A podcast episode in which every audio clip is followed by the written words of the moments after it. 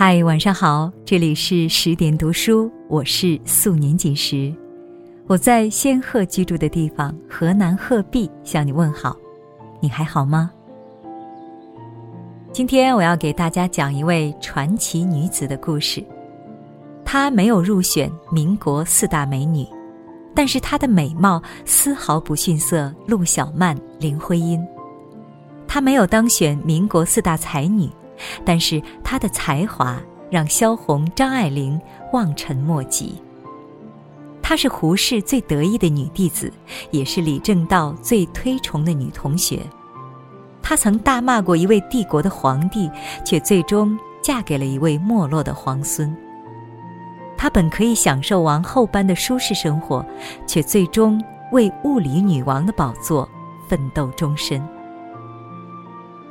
他一低头与诺贝尔奖擦肩而过，却让世人一抬头仰望一颗以他之名命名的星辰。他，就是吴健雄。一九一二年五月三十一日，江苏太仓浏河边的吴家诞生了一名女婴。饱读诗书的父亲却给他起了一个阳刚十足的名字吴健雄。也许正是因为这样一个英气逼人的名字，吴健雄的人生便多了几分雄伟之气。小时候的吴健雄甜美可人，是家族中的掌上明珠。但是她从不是一个恃宠而骄的富家小姐，反倒是对世界有着远超同龄人的求知欲。父亲吴仲义非常开明，提倡男女平等。年仅十一岁的吴健雄便被送往苏州求学。自此，浏阳河边的那个少女渐渐亭亭玉立，也渐渐在求知的道路上加大马力。为什么学理科的女生这么少啊？女孩子在这方面学的差吗？我不认为。这几句简短的回答是吴健雄当初考取中央大学时和身边一位女同学的对话。彼时他刚刚十八岁。在那个时代，上大学的女生本就很少，学习理科的更是寥寥无几。但是在吴健雄的心中，却憋着一股巾帼不让须眉的劲儿，而且这些年的求学过程之中，他已经证明了这一点。从师范学校到小学教师，再到南京大学，直至考进中央大学，吴健雄的成绩永远是名列前茅的那一位。更重要的是，他从小接受父亲的教诲。本就是男女平等，期间更是得到过大思想家胡适先生的指引。第一次聆听他的演讲，便是宣传女性独立思想的摩登的妇女。小小年纪的吴健雄，早就成为一名现代女性的典范。距离吴健雄的那个时代，男女平等在这片土地上已经倡导了百余载。但是，它是否真的深深扎进了人们的心中呢？其实，近一个世纪前的那个少女早就给了世人一个答案：若是一个女人没有一点自强的念头，那么又将如何摆脱这千百年来笼罩在中国女性心头的阴影呢？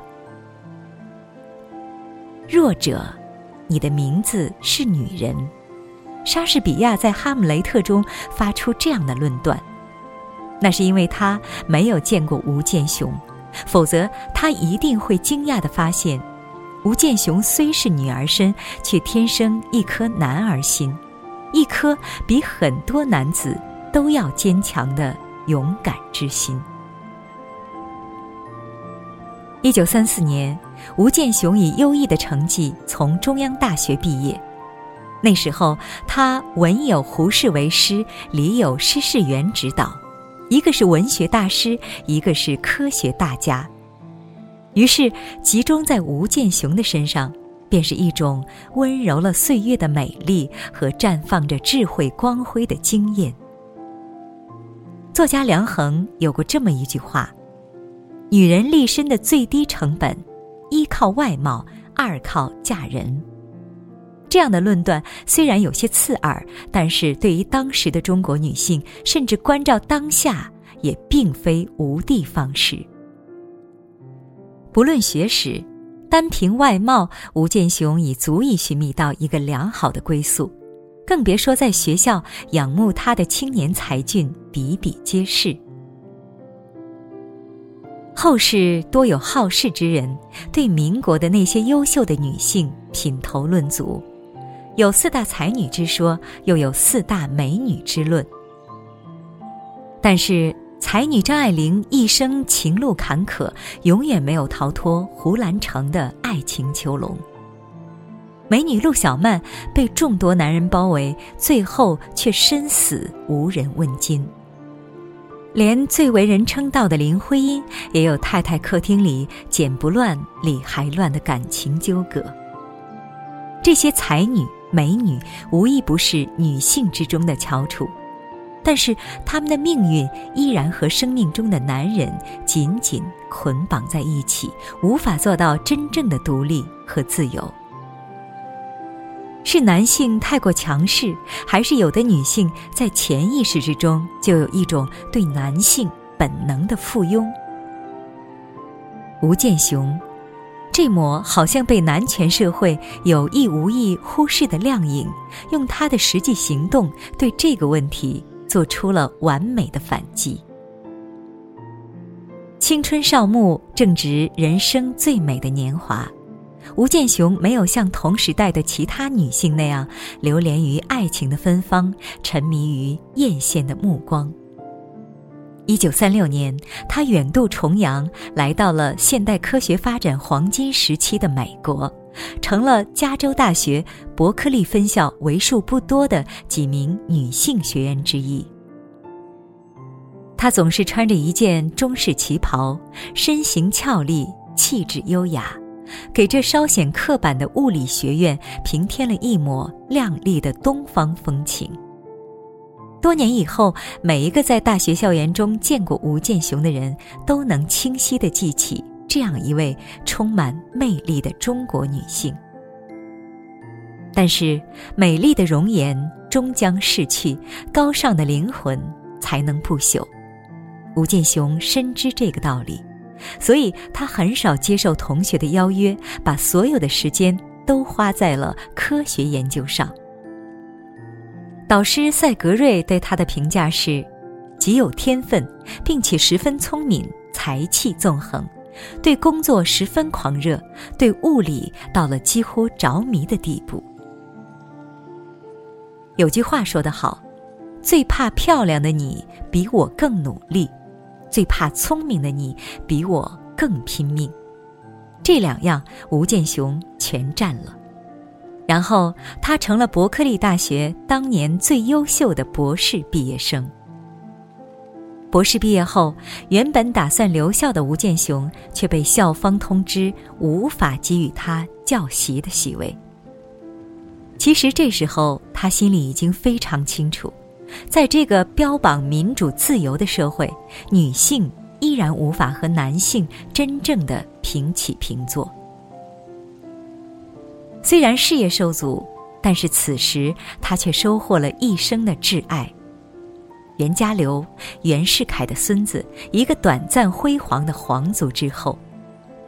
想必得知袁家骝身份的时候，吴健雄的心中肯定有些许的波澜。当年作为进步学生的他，可没少骂那位帝国皇帝。但是有时候命运就是如此捉摸不定。谁又能料到多年后他会爱上了一位皇孙呢？一九四二年，吴健雄和袁家骝结为连理。此时的袁家虽然不复当年的辉煌，但是袁家骝此时已是美国高能物理学界的青年翘楚，加之天性温柔善良，他完全能够给予吴健雄王后般的幸福生活。若是让其他女性做出婚后的选择，在这样的条件下，可能有不少人会选择相夫教子吧。但是吴建雄却没有沉溺于新婚之喜，而是远赴数千里外的美国东海岸，在那里开始了他新的事业。男人和女人必须不要像婚姻一样定下合约。他们必须处于爱之中，但是他们必须保持他们的自由。他们互相并没有欠对方任何东西。奥修在《女性与婚姻》当中如是说道。吴建雄和袁家流互相深爱着彼此，但是他们却同样选择了给予对方自由，而他们携手白头的人生，也告诉了世人，或许这样的爱情。才能更加长久。没有家庭的束缚，得到丈夫的全力支持，吴建雄开始在原子物理学方面展现出他得天独厚的天赋和才华。一九四四年，美国原子弹研制的曼哈顿计划严重受阻，吴建雄临危受命，担任哥伦比亚大学战时研究部的资深科学家。并且解决了其中的难题。一年后，两颗原子弹在日本轰然炸响，震撼整个世界。但是，又有多少人知道他们的身后曾经站着一位中国女人俏丽的身影呢？一九五六年。吴建雄用实验证明了李政道和杨振宁提出的宇称不守恒定律，将他们推向了诺贝尔物理学奖的宝座。一九五八年，她成为普林斯顿大学创校百年来第一位女荣誉博士，随后当选为第一位华裔美国国家科学院院士，被列入美国科学名人录。一九七五年，她成为美国物理学会第一任女性会长，同年获得美国总统福特在白宫授予她的国家科学勋章，这是美国最高科学荣誉。凭借着自己的努力，她终于登顶二十世纪物理科学的最高峰，成为了当之无愧的物理女王。美国外交界的风云人物鲁斯夫人在《纽约时报》上撰文说：“当吴建雄博士将宇称守恒定律推翻时，他就建立了男女之间的宇称守恒定律，再也不能说妇女不能站在科学成就的顶峰上了。”我十分怀疑，微小的原子和核子。数学的表征或者生物的基因分子，难道也会对男性或者女性有着不同的偏好吗？这是吴建雄在全球进行巡回讲演时最常说的一句话。在他的心中，从来不曾因为女性的身份而感觉低人一等，即便是早年间在美国科学界被刻意排挤，也没有放弃自己的追求。如果说科学是他毕生的理想，那么男女平等便是他一生的信仰。网络上一直流传着一句经典的女性格言：如果一个女人在最重要的几年中投资的是一个男人，那么之后的几十年里，你将不断求着这个男人不要离开你。如果你投资的是自己，那么你会很顺利的收获。真正属于你的爱情。